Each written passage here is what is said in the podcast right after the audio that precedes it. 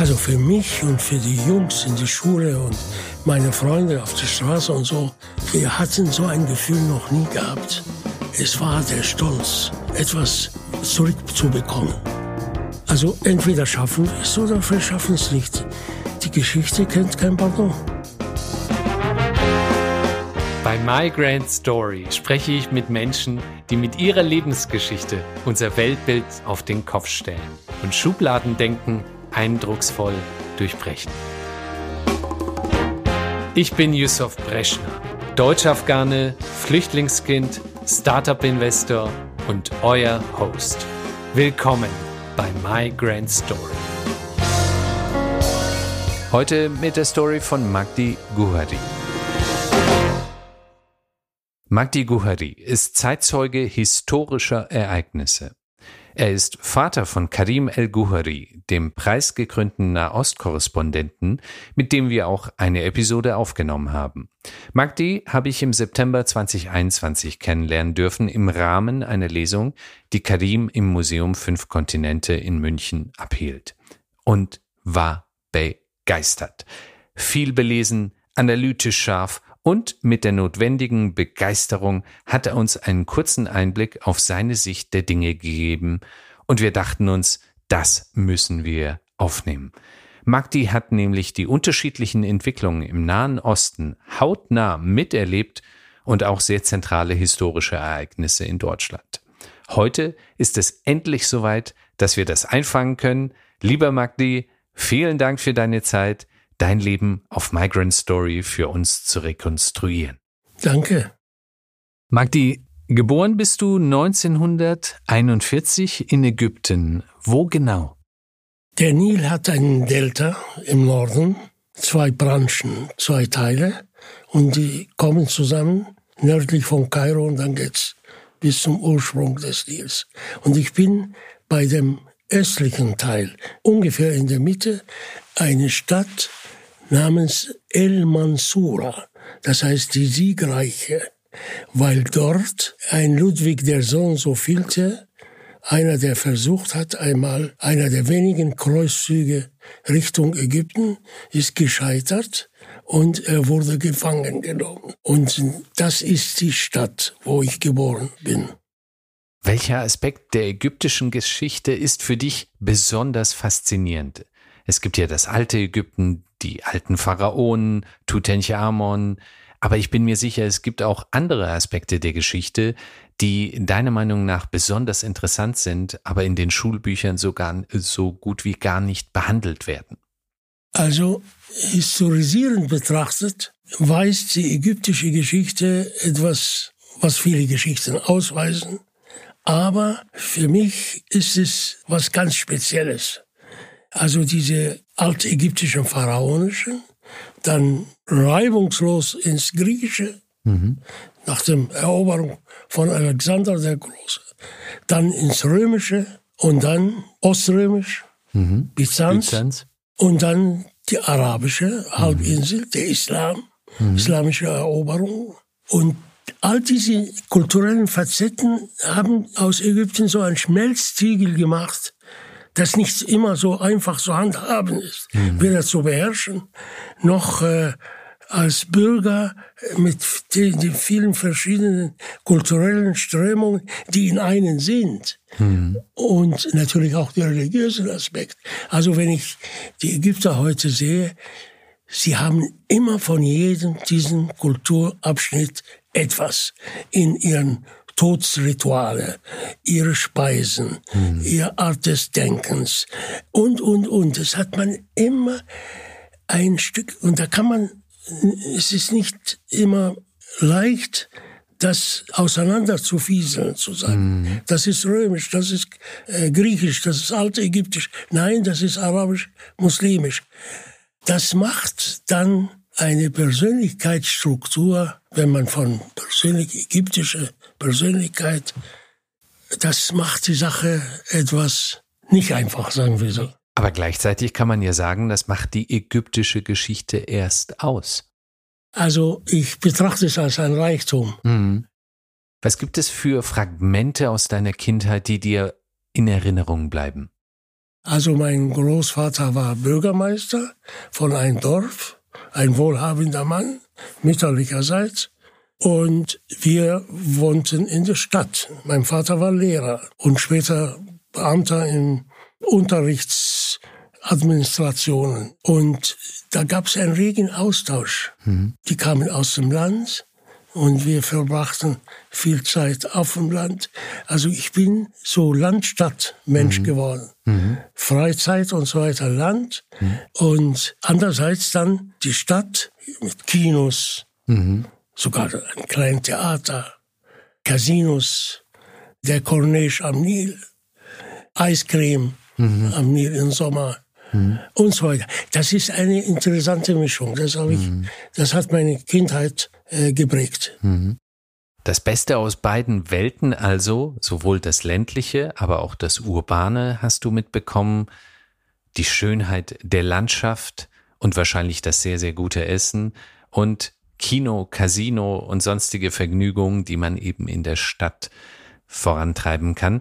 Wer hat dich denn als Person sehr stark geprägt? Also mein ältester Onkel, mütterlicherseits, hat mich insofern geprägt, weil er sehr viel gelesen hat. War der einzige von meinen Onkeln, der nicht akademisch ausgebildet war. Mhm. Aber er hat mehr gelesen als alle anderen. das hat mich sehr, sehr fasziniert weil sobald er in die Stadt kam, er hat einen traditionellen Gewand, eine Galabia, und nahm er mich immer mit. Und dann waren wir im Buchladen und hat alles Mögliche gekauft. Es hat mich fasziniert, mhm. wie dieser Bauer praktisch so wissen, also er hat von Kriminalromane Arsène Lupin bis äh, die drei Musketiere von äh, Alexander Dumas auch Geschichtsbücher, Kriminalbücher. Und das habe ich ein bisschen versucht nachzuahmen. Also das kann sein, dass er entscheidend war bei mir die Interesse am Lesen. Wir hatten das Glück gehabt, vier Tageszeitungen mhm. jeden Tag zu haben. Mhm. Und es ging sogar so weit, dass die einmal ein Inspektor gekommen ist der Unterricht überprüfen wollte und der Lehrer hat nichts anderes gewusst, außer mich rauszutun, an der Tafel zu bitten oder zu ordnen, angeordnet, ich soll an der Tafel. Gebeten wurde, wurde damals nichts. Und ich musste mit sieben versuchen zu beschreiben die Frontlinie. Mhm. Das hat mich auch geprägt, weil ich von sehr, sehr früh gelernt habe, etwas vermitteln zu wollen, mhm. etwas darzustellen, etwas zu präsentieren. Das habe ich behalten bis, bis heute. Bis heute. Und, und von welcher Frontlinie sprechen wir da? Ja, der 48er Krieg zwischen äh, Israel und umliegenden arabischen Staaten. Mhm. Während deiner Schulzeit ist Ägypten durch eine sehr tumultreiche Zeit gegangen. Im Grunde kann man sagen, dass Ägypten wahrscheinlich ein Protektorat des britischen Imperiums damals gewesen war, oder? Also ich habe das nicht erlebt. Ägypten war auf dem Papier ein unabhängiges Land. Hm. Aber es gab britischen Stützpunkt am Suezkanal, weil der Suezkanal, der Weg nach Indien, war sehr elementar für die britische Weltherrschaft. Das heißt, die Briten haben viel zu sagen. Hm. Aber offiziell war Ägypten unabhängig, außer dass britischen Soldaten über ein Abkommen das Recht hatten, sich zu Suezkanal zu schützen. Mhm. Vor, vor wem? Vor den Sowjetunion, Kommunisten. Mhm. Mhm. Fremden Mächten. Die, die fremden Mächte. Also eigentlich ein fadenscheiniges Argument, um die Schlagader des globalen Seehandels, die der Suezkanal ja darstellt, zu kontrollieren. Hast du zu irgendeinem Zeitpunkt bemerkt, dass sich der Suezkanal nicht unter ägyptischer Kontrolle befindet? Es war ein Staat im Staat. Hm. Das wussten wir. Ich hatte ja Beziehung zum Suezkanal, weil mein Bru äh, ältester Bruder Bankangestellter in Bordzeit war und ich habe ihn ein oder zweimal schon als Kind alleine besucht. Hm. Und er hat mich in der Hand genommen, hat mir alles gezeigt, wie der Suezkanal Company ist. Und ich bin, ich erinnere mich noch, Ich bin in den gegenüberliegenden Ort von Said und das heißt Port Fouad. Und das waren nur Fremde, mhm. nur Ausländer. Engländer, Franzosen, Belgier, Holländer. Das heißt, 70 Kilometer von der Stadt, wo ich geboren bin, erlebte ich, dass in Ägypten eine Art Fremdherrschaft existiert. Mhm. mhm. Also fremde Mächte kontrollieren einen integralen Bestandteil der ägyptischen Wirtschaft, den Suezkanal, und da kommt ein Offizier mit Namen Gamal Abdel Nasser und verstaatlicht den Suezkanal, also verleiht dem Land Ägypten die Souveränität zurück, über die eigenen wirtschaftlichen Ressourcen zu verfügen. Das kann man nur verstehen, wenn man sich zurückversetzt, gedanklich. Die Welt wurde von westlichen Staaten beherrscht, hauptsächlich. Mhm. Sie bestimmten über alles. Es gab die antikoloniale Welle. Manche Länder haben es geschafft, unabhängig zu werden. Die anderen waren auf dem Weg. Und die klassischen Staaten, imperialen Staaten, Frankreich und Großbritannien, waren am Niedergang. Mhm. Der Zweite Weltkrieg hat zwei andere Staaten an die Oberfläche gebracht. Mhm. USA und, und Sowjetunion. Da geriet die Weltordnung durcheinander.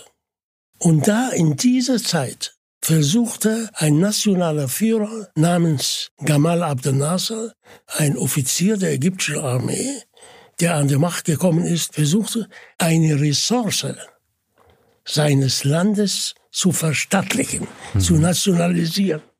Das war 1956, du warst etwa 15, 16 Jahre alt.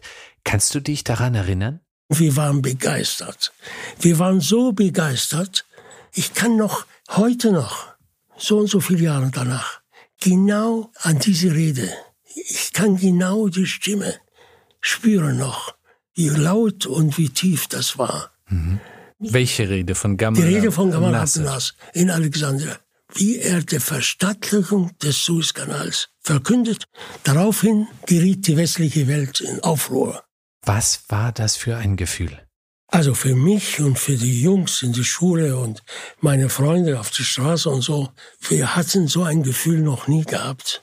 Es war der Stolz, etwas zurückzubekommen. Das Land, die Küste, die Schätze, die Kultur, das gehört uns. Das machen wir. Hm. So, ich war 15, 16. Das hat mich so geprägt, dass das Öffnen für das Neue.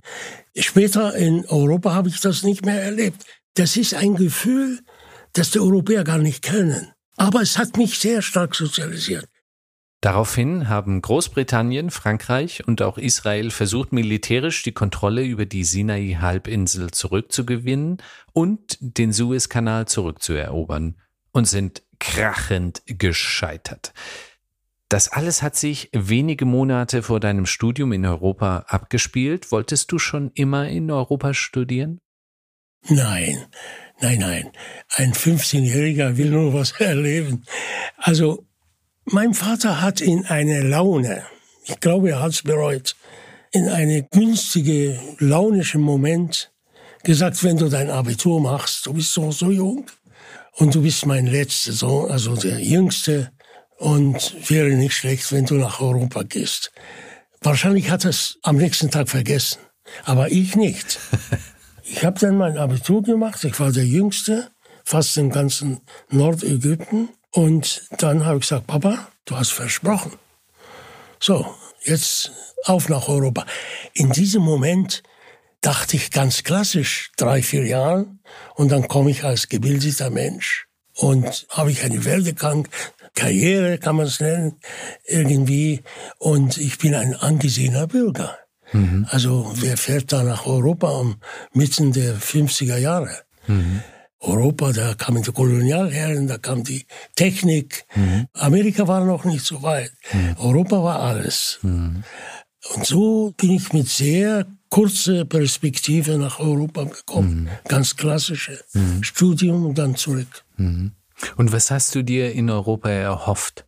Ich habe mich entschlossen, technische Chemie zu studieren. Und ich wusste nichts, was das ist. Und wie bist du draufgekommen? Zufälligerweise saß ich mit, ich hatte einen Onkel, ein sehr moderner Mann, ein Manager, der auch Kontakte zu Europa hat. Und er sagte zu mir, ganz am Schluss, ich glaube, war es eine Woche, bevor ich mit dem Schiff nach Venedig fuhr. Er sagte zu mir, da wird geplant, ein Chemiewerk in die Nähe von Aswan-Staudamm zu bauen. Und das wäre ganz gut für dich. So, dann studier mal was in der Richtung. Mhm. Das heißt, ich hatte überhaupt keine Vorstellung, was ich will. Im Alter von 16 Jahren hast du dich ganz alleine nach Europa gemacht, zunächst nach Graz in Österreich, später nach München. Was waren deine ersten Eindrücke? Ich bin mit ein Schiff von Alexandria über Bari, Brindisi und dann Venedig nach Europa gekommen, ganz allein. Also in Erinnerung habe ich noch, dass Kontinente anders riechen. Hm. Das habe ich jetzt verloren. Das gibt es heute nicht mehr. Ich glaube, das ist verschwunden.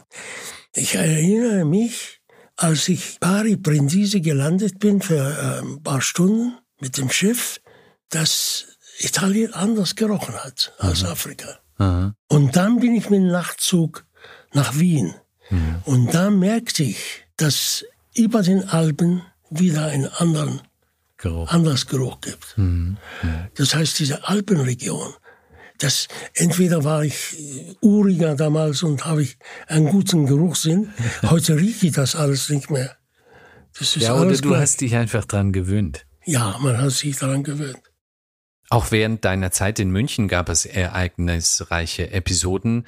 Die 60er waren ja auch vielfach von Protestbewegungen gekennzeichnet. Also ich kam nach München Anfang der 60er Jahre. Hier habe ich ausgeführt, wie sozialisiert ich war über die Ereignisse im Nahen Osten. Und dann kam ich hierher und da fing eine neue Sozialisationsart. Mhm. Ich bin schnell in die Studentenbewegung reingerutscht. Ich habe hier erlebt, wie eine junge Generation revoltierte. Und ich war sofort von Anfang an dabei. Mhm. Und das ist ganz was anderes. Ich habe den antikolonialen, antiimperialistischen Sozialisation als Kind bis zum Sechsten erlebt. Ich habe alles mitgemacht. Mhm. Ich habe Antiaktivitäten entwickelt gegen den Vietnamkrieg. Das habe ich sofort verstanden. Mhm. Warum die Vietnamesen kämpfen. Da braucht man mir nichts zu erklären. So. Und ich erinnere mich noch, das hat mich auch sehr geprägt, an einen Abend Demonstration vor dem amerikanischen Generalkonsulat am englischen Garten. Es war kalt und wir lagen, wir saßen auf der Straße, eine Art Blockade. Und neben mir saß ein Mann namens Erich Fried. Erich Fried war ein deutscher Lyriker, Philosoph, Schriftsteller, Jude, der in London gelebt hat. Und der war mit bei so einer Demonstration. Und Erich Fried war für mich natürlich was ganz Großes. Und ich erinnere mich an eine sehr tiefen Diskussion mit Erich Fried über Israel-Palästina-Konflikt. Und dieser Mann hat mich sehr in seinen tiefen zivilisatorischen Inhalte in seinen Kopf, wie er mir das, ich war damals sehr jung, ich war, ich war vielleicht 25 oder so, wie er mir das alles so beigebracht hat, sitzend auf dem Asphalt vor dem US-amerikanischen Generalkonsulat. Und all diese Gegebenheiten, die mir auch später mehrere Geschichten sind, ähnlich passiert, haben mich geprägt in meiner Haltung zu der sogenannten Nahostfrage und die ich dann zu, neben meinem Job, zu mein Hauptanliegen mhm. ausgesucht habe. Ich habe dann bestimmt mehr als 100 oder 150 Mal darüber geredet, darüber Seminare gehalten. Ich habe gebiffelt, um diese Frage verstehen zu können. Deshalb habe ich das Erlebnis mit Erich Fried genannt, um zu zeigen, dass ich aufnahmebereit für viele Einflüsse und Signale aus vielen Richtungen. Mhm. Also ich hatte nie so eine Perspektive entwickelt und gesagt, das ist die Wahrheit, letzter Schluss, sondern ich war und bin mhm. noch bereit, immer Aspekte zu entwickeln, weil das Leben ist ja äh, nicht statisch, das mhm. Leben ist sehr dynamisch. Klar. Auch Lösungen von Problemen sind dynamisch was ich für gute Lösung vor 30 Jahren gehalten habe, halte ich es vielleicht heute nicht mehr so für gut. So, also diese Flexibilität, ohne die Grundzüge des Humanismus zu verletzen. Das heißt, du hast sehr viele Schriftstücke geschrieben, sehr viele Vorträge zum Nahen Osten gehalten und hast im September 1972 einen Anruf bekommen. Ja, das war der Grund, warum das Auswärtige Amt wusste in Bonn, Bonn war die Hauptstadt, mhm. dass es einen Magdi Gohari gibt in München, der sich auskennt. Mhm. Damals hieß es Nahostkenner. Mhm. Gut, ich finde find der Begriff so äh, für blöd, aber gut, ich galt für das Auswärtigen Amt als Nahostkenner. Es gab ja gar nicht viele, vielleicht zwei, drei. Mhm. Und sie haben mich angerufen in der Früh und haben gesagt, gibt's das und das äh, in äh, Olympischen Dorf, da ist was passiert, wusste damals um 7 Uhr in der Früh überhaupt nichts. Hm. Nur, dass da Schießereien gab und dass da die israelischen Sportler überfallen wurden. Mehr nicht. Und man bat mich um Hilfe. Für all diejenigen, die sich mit dem olympischen Attentat 1972 nicht so gut auskennen, das Münchner Olympia-Attentat vom 5. September 1972 war ein Anschlag der palästinensischen Terrororganisation Schwarze September auf die israelische Mannschaft bei den Olympischen Spielen. Der Terrorakt begann am frühen Morgen mit dem Überfall auf das israelische Wohnquartier im Olympischen Dorf, bei dem zwei Sportler ermordet und neun weitere als Geiseln genommen wurden. Nach ergebnislosen Verhandlungen endete er in der Nacht zum 6. September mit einem misslungenen Befreiungsschlag. Dabei wurden alle neun israelischen Geiseln, ein Polizist sowie fünf der acht Geiselnehmer getötet. Du wurdest also als Nahostkenner kontaktiert und dann? Langsam so bis Mittag hat sich so eine arabische Gruppe gebildet, hm. bestehend aus der Leiter des Büro der Arabischen Liga in Bonn, der tunesische Botschafter in Bonn in seiner Eigenschaft als Doyen. Mhm. Also das ist der Boss der arabischen Botschaft, mhm. weil er am längsten in Bonn war. Und meine Wenigkeit. Wir haben dann sozusagen gemeinsam beraten. Wir haben Kontakte zu Geiselnehmer und wir hatten auch Kontakte zu dem Teil des Krisenstabes, da hatten wir zu ihnen Kontakt. Mhm. Das war ein Mann, den ich sehr zu schätzen gelernt habe. Sein Name ist Sigismund von Braun. Mhm. Das ist der Bruder von den bekannten Raketen von Braun, Aha. der für Hitler V2 gebaut hat mhm. und der später in Cape Canaveral die Mondlandung vorbereitet hat. Es ist eine alte preußische Familie, die die Weimarzeit gedient hat und auch vorher den Kaiser gedient hat. Und ähm, dieser Siegesmund von Braun war Staatssekretär mhm. im Auswärtigen Amt. Mhm. Und er war unser Kontaktmann. Mhm. Und ich hatte zu ihm einen sehr engen Kontakt diese Zeit im Olympischen Dorf. Und es gab man, Zeiten, wo nichts zu tun war. Mhm. Und da saßen wir. Mhm. Er hat sich sehr dafür interessiert, was denkt so ein junger Araber, mhm. der bei uns ist und der gelernt hat, diesen Problem im deutschen Publikum zu vermitteln. Äh, war ja sehr interessant. Also wir haben interessante Gespräche. Und was war genau eure Funktion oder Aufgabe? Zu versuchen, also es gab mehrere Anliegen. Später ist man klüger. Später wusste ich, dass wir im Grunde genommen nur eine Art zeitgewinnende Funktion hat. Funktion hat. Das war aber nicht mein Anliegen. Mhm, mein Anliegen klar. und Anliegen der anderen war nicht Zeit zu gewinnen. Sondern Wenn wir Zeit gewinnen wollten, dann nur um eine friedliche Lösung. Mhm. Wir wollten ja raus aus dieser Geschichte. Mhm. Diese Geschichte habe ich empfunden, dieses Attentat, als etwas Bedrohliches, nicht nur wegen Menschenleben und so und so viel und so weiter. Und nicht nur eine als Bedrohung für die Olympischen Spiele, die für Deutschland ein sehr, sehr, sehr, ich habe es dreimal gesagt, sehr hohen Stellenwert hat. Mhm. Also die Aufrechterhaltung, dass das die Spiele kein go on, mhm. war die Maxime der deutschen Politik. Mhm. Alles in diesem Krisenstab stand unter diese Maxime. Habe ich später begriffen. Deshalb haben wir Ideen entwickelt, wie kann man diese Geschichte ohne Blutvergießen beenden. Mhm. Ich bin ein einziges Mal in dem Haus oder dem Quartier, wo Geiseln und Geiselnehmer waren. Mhm. Und ich habe mit dem Mann, der Boss von diesem palästinensischen Attentäter, mit dem Tarnnamen Isa, geredet. Und ich kann mich nicht mehr so. Ja, ja, das sind, aber ich habe so ungefähr gesagt. Ich befasse mich mit der Nahostfrage. Ich sag dir, dass Golda Meir, die Ministerpräsidentin des Staats Israel, keinen einzigen palästinensischen Gefangenen freilassen wird. Mhm. Das ist meine innerste Überzeugung, weil ich die alle israelischen Doktrinen kannte. Mhm.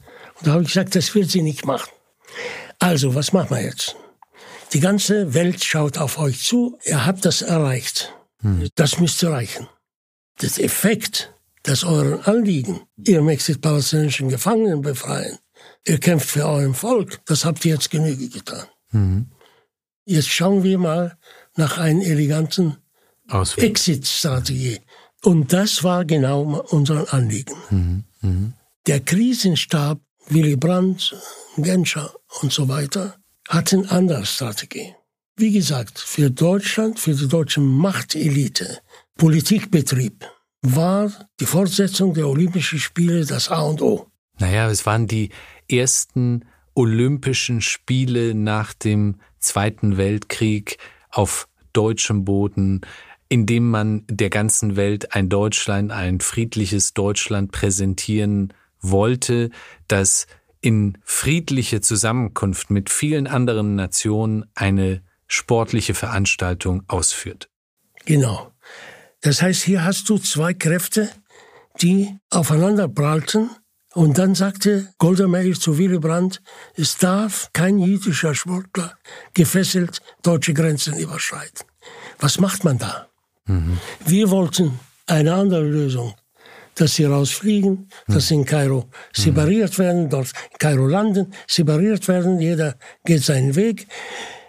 Die anderen wollten was anderes. Mhm. Wir haben verloren, die anderen haben gewonnen. Gut, auf der anderen Seite muss man ja auch sagen, wahrscheinlich wart ihr wirklich eine zeitverzögernde Funktion. Faktisch ja. Ich habe Erfahrung mit Staaten und Staatsräson und Verhalten das ist immer so eine Geschichte. Also der Ausgang von Olympia war bekannt. Diesen zwei Staatsdoktrinen, zwei Staatsräsons, der deutsche und der israelische, ja, die Menschen in der Mitte hm. sind leider umgekommen. Alle umgekommen. Hm. Ein wahrlich grauenhaftes Ende. Die Olympischen Spiele sind dennoch fortgesetzt worden wollen wir eine Zeitreise ins Hier und Jetzt machen. Dein Sohn Karim El-Guhari hat sich dazu entschieden, Ostkorrespondent zu werden und lebt seit nunmehr 30 Jahren in Ägypten, in deinem Geburtsland. Wir haben auch eine Episode mit ihm aufgenommen, in der er sein Leben Revue passieren lässt. Findest du es nicht interessant, dass er länger in Ägypten lebt als du, obwohl er in München geboren ist? Ist es kein Geheimwunsch von mir, den er erfüllt. Aber ich finde es interessant, hm. dass der Kreis wieder sich schließt. Aber was glaubst du, war die wesentliche Antriebsfeder für Karim interessanterweise, sich dorthin zu begeben, wo du geboren bist? Oh je. Ich kann in seine Hirnwendungen nicht hineingucken, aber ich glaube, dass die, sein Beruf und seine Kenntnisse über den Nahen Osten es gibt Zwänge im Leben. Ich glaube, dass er dazu verurteilt ist, da zu leben, wo er am besten und am günstigsten und am optimalsten äh, sich einbringt. Mhm. Und das ist dort. Und er findet Gefallen an diese Art des Lebens. Und er hat ja den Kontakt zu Europa nie verloren. Natürlich. Er ist ja fünf, sechs Mal da. Mhm. Also er ist auch so ein Wanderer. So. Und 2010, vielleicht auch 2011, ruft dich dein Sohn, der Nahost-Korrespondent, an und sagt, Vater, du musst hier nach Kairo kommen. Es gibt hier eine Entwicklung, die musst du miterleben. Er hat sogar die Wahl, also die Wortwahl genommen. Dein Volk schreibt jetzt Geschichte. Hat nicht gesagt mein Volk, also hat sich davon distanziert. Aber er weiß, dass das mehr bei mir mental bei dir, als, ja, bei dir löst ja, das was ja, aus. Bei mir löst es was aus. Im Zuge des sogenannten arabischen Frühlings gibt es Protestbewegungen auf dem Tahrir-Platz in Kairo. Der langjährige Regent Ägyptens, Hosni Mubarak, der das Land seit 30 Jahren regiert, ist ein Greis und die Demonstranten wollen ihn abdanken sehen. Begonnen haben die Proteste in Tunesien und es ist eine Art Flächenbrand, der sich jetzt entlang der vielen arabischen Länder breit macht und jetzt auch in Ägypten angekommen ist. Also ich habe das damals auch so beschrieben, die Tunesier haben ein Tor aufgemacht, ein kleines. Und 15 Tage später, oder drei Wochen später, hat das ägyptische Elefant das Tor. Denn Ägypten hat so eine Schlüsselrolle. Es hat mit der Anzahl der Bewohner, jetzt glaube ich 105 Millionen, äh, hat mit den geografischen Gegebenheiten, was ich ganz am Anfang beschrieben habe, hat mit dem Zentrumrolle in der arabischen Welt zu tun. Und da war, wusste ich, wenn Ägypten, in Ägypten eine Veränderung gibt, heißt der Nahe Osten verändert sich. Mhm. Wenn Ägypten sich nicht verändert, heißt der Nahe Osten wird sich nicht verändern. Mhm. So ist es. Es gibt einen Spruch von einem saudi-arabischen König, der erste. Der konnte, glaube ich, nicht einmal lesen und schreiben. Er hat gesagt, wir sind wertlos ohne Ägypten und Ägypten ist wertlos ohne uns. Ja, es ist eine Symbiose. So.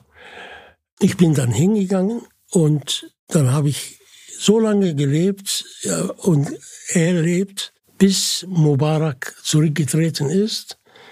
Das hat er nachts gemacht, ich weiß nicht wann, 11., 12. Februar oder 6. habe ich jetzt nicht parat. Am nächsten Tag war ich in eine Lufthansa-Maschine wie, wie äh, nach dem Motto Mission erfüllt. Ich komme zurück. War ich wieder in München. Das ging jetzt doch ein bisschen schnell. Du kommst erst nach Ägypten, bist bei Karim in seiner Wohnung, wahrscheinlich sehr nah am Tahrirplatz und erlebst diese ganzen Entwicklungen. Wie hat sich das abgespielt?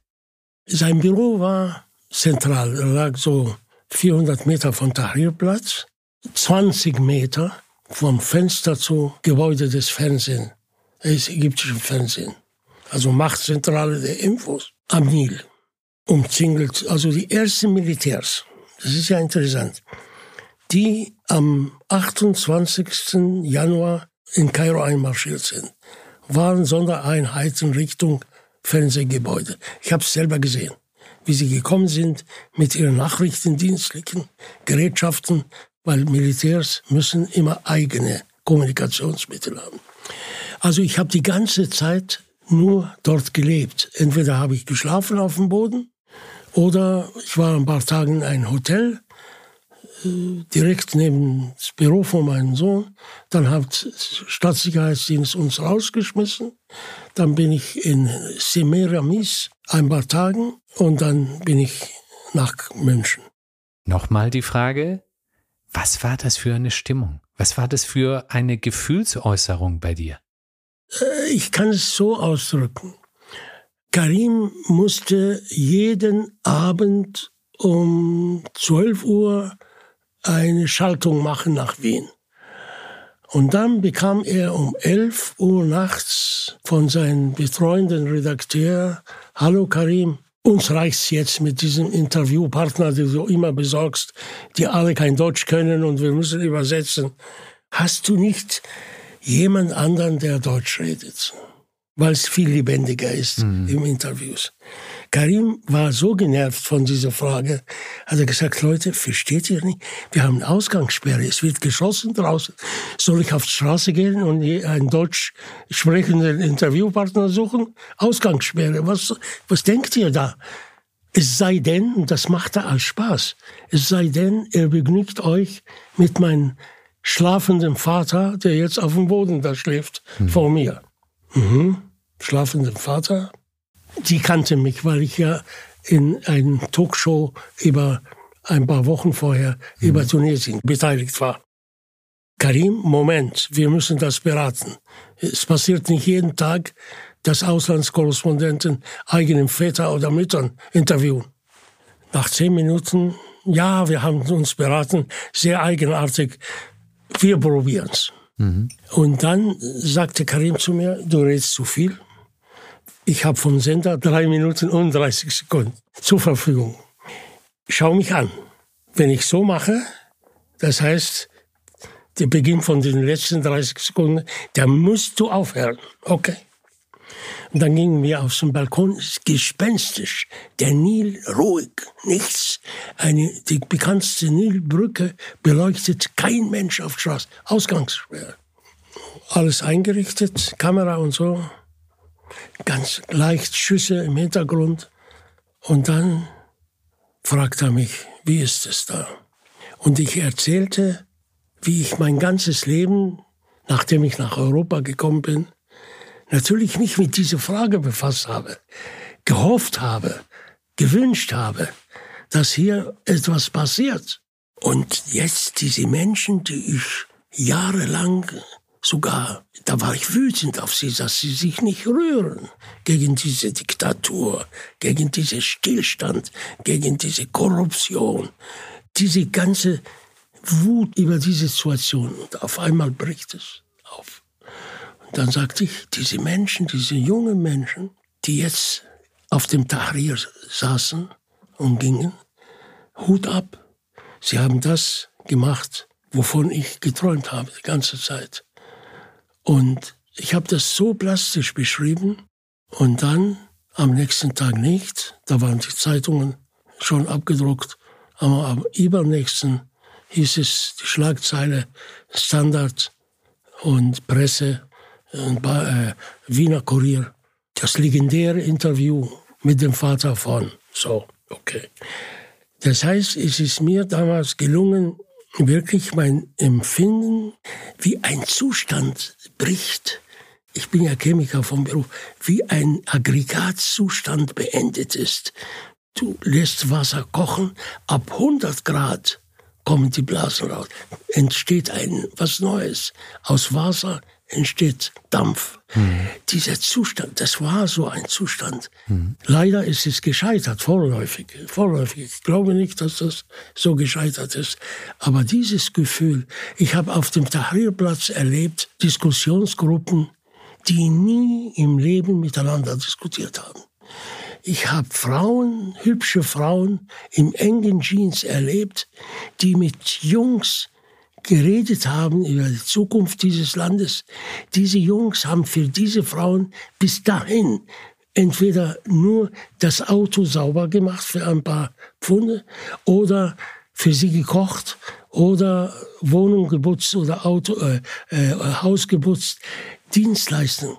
Das heißt, zwei, drei Schichten haben nie miteinander geredet. Nur im Sinne von, mach das, tu das. Mhm. Auf einmal redeten sie über den Staat, über die Ordnung, die jetzt anstelle des Alten stattfinden soll. Ich stand immer so in solchen Runden, äh, Diskussionsrunden, und das ist etwas Wunderbares. Das hat stattgefunden Heute gibt es diese Diskussion nicht mehr. Heute mhm. ist wieder das alte, der alte Zustand hat sich Einge wieder. Die Frau sagt, mach das, putz das. Er hat nichts zu sagen. Sie hat auch nichts zu sagen. Sie geht golfen mhm. oder Tennis spielen und das Militär herrscht. Und 60.000 politischen Gefangene sind im Gefängnis. Dieses legendäre Interview findet sich auf migrantstory.org unter deiner Porträtseite Magdi Guhari wieder. Gibt es irgendetwas, was dir auf dem Herzen liegt und was du den ZuhörerInnen von Migrant Story mitgeben möchtest? Was ist das Wichtigste heute, Ende 2022? Das Wichtigste für mich als ein 81-jähriger Mensch, der inmitten von Europa lebt, ist der Frieden zu erhalten. Das ist so, es gibt nichts anderes. Mhm. Es ist meine Maxime, es ist die Maxime meiner Generation. Und wenn die Leute heute spielen mit Gedanken wie taktischen Atomwaffen einzusetzen, dann denke ich, haben wir unsere Lessons nicht gelernt. Hat meine Generation versagt. Wir, meine Generation hat das tabuisiert. Mhm. Weil es so schrecklich ist. Der Gedanke darüber macht es möglich. Ich darf diese Gedanken gar nicht einmal entwickeln. Ich bin enttäuscht, dass der Mainstream so Gedankengänge entwickelt, die mir so fremd und die mir einfach ekelhaft sind. Mhm. Der Begriff Krieg in Mitteleuropa mit Staaten, die entweder selber über Atomwaffen verfügen oder auf ihrem Territorium Atomwaffen lagern. Alleine das Denken darüber betrachte ich als ein Verbrechen. Was stimmt dich für die Zukunft hoffnungsfroh? Wir haben Probleme. Also wir, wir jetzt heißt die Welt, mhm. wir, die Menschheit. Wir können Kriege führen. Wir können miteinander rivalisieren. Wir können einander ausschließen und verteufeln. Aber wir haben klimatische Probleme, die uns alle angehen. Entweder begreifen wir das und handeln wir entsprechend. Und wenn wir handeln, dann wird uns alle Kriege, die wir führen und Auseinandersetzungen und Ausschließen als Kinderspiel erscheinen. Gegenüber die Aufgabe, diese Menschheit zu äh, retten. Und wenn wir es nicht schaffen, adieu. Also die Natur trauert überhaupt nicht, äh, dass hier eine Rasse entstanden ist für ein paar. Unsere Menschheitsgeschichte ist sehr kurz, sehr, sehr kurz. Also entweder schaffen wir es oder wir schaffen es nicht. Die Geschichte kennt kein Pardon. Und was ist deiner Meinung nach der Sinn des Lebens? Der Sinn des Lebens? Ich bin ja überhaupt nicht religiös. Aber äh, das ist keine religiöse Frage. Ja, ja.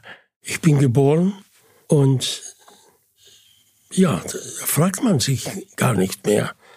Äh, ab und zu mal schon. Was hat das für einen Sinn? Aber sonst man versucht, das Wissen, was man sich angeeignet hat, in einen zivilisatorischen Auftrag zu geben.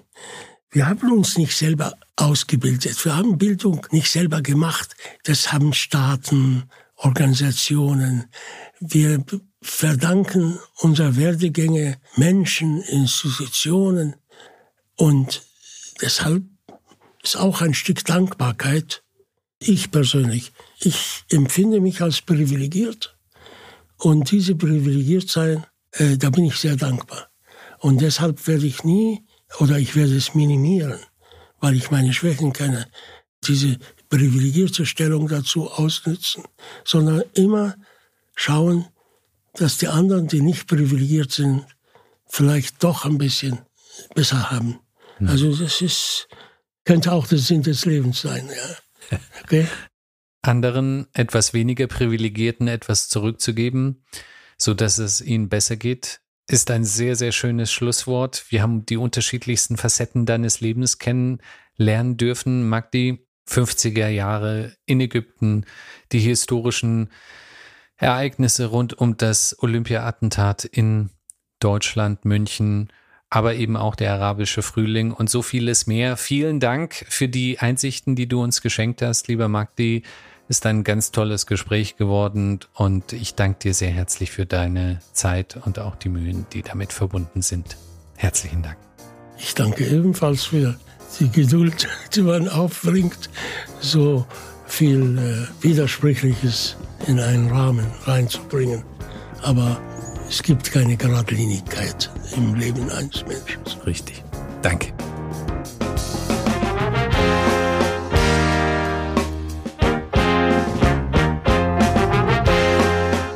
Liebe HörerInnen von Migrant Story, wir brauchen eure Unterstützung, denn wir benötigen eure Bewertung oder besser noch einen Kommentar in eurer Podcast-App, wie zum Beispiel Apple Podcasts, aber es gibt noch sehr viele weitere Podcast-Apps.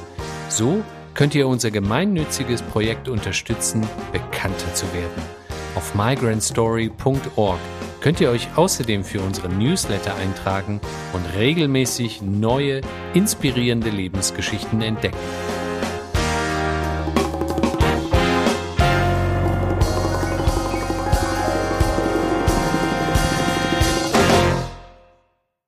Ton Simon Graf. Produktion Stereotype Media. Redaktion Yusuf Breschner. Special Thanks Doana Ariane Navid Breschner und die gesamte Breschner Familie.